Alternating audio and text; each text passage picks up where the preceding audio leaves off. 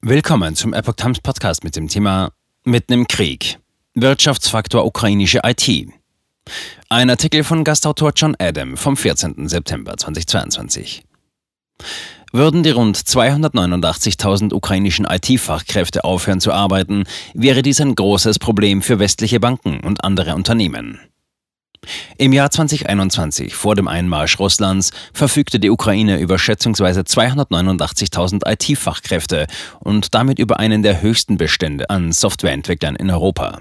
Direkt oder indirekt sind zahlreiche westeuropäische und nordamerikanische Unternehmen auf IT-Experten aus der Ukraine angewiesen. Branchenberichten zufolge sind 75 Prozent der Fachkräfte Männer, von denen sich die große Mehrheit noch in der Ukraine aufhält. Einige von ihnen sind in den aktiven Militärdienst eingetreten, die meisten arbeiten jedoch normal weiter. IT bringt der Ukraine stabile Einnahmen. Laut dem Bericht Tech Ukraine 2021 führte die Ukraine 2021 IT-Dienstleistungen im Wert von schätzungsweise 7 Milliarden Dollar aus. Das entspricht etwa dem Doppelten der Einnahmen aus dem Gasübertragungsnetz, das durch das Land verläuft und russisches Gas in den europäischen Raum transportiert. Die Exporte von IT-Dienstleistungen entsprachen etwa einem Viertel der Agrarexporte des größten Wirtschaftszweigs des Landes.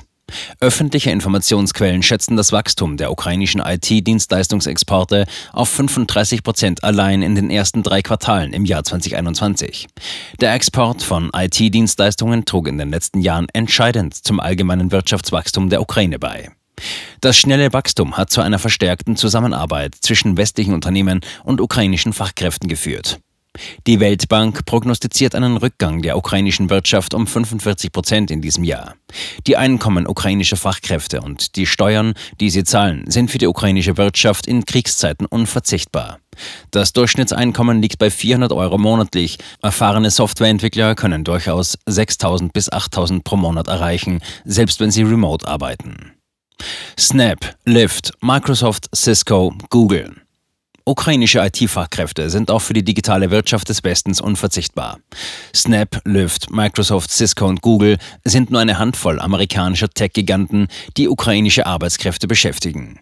Viele, wenn nicht sogar die Mehrheit der europäischen Blue Chips, KMU und Startups stützen sich entweder direkt oder indirekt über IT-Outsourcing auf ukrainische Arbeitnehmer. Im Jahr 2022 gibt es nur sehr wenige wachsende Unternehmen, die keine Softwareentwickler beschäftigen, wobei viele von ihnen an Nearshore-Standorten am Rand Europas ansässig sind. Würden die ukrainischen Fachkräfte den internationalen Arbeitsmarkt verlassen, dann stünden westliche Banken, Maschinenbauer, Automobilhersteller, Tech-Startups und viele andere Unternehmen vor einem großen Problem. Über den Autor. John Adam ist Marketingleiter beim Nearshore IT Outsourcing Anbieter K&C, Krusche Company in München.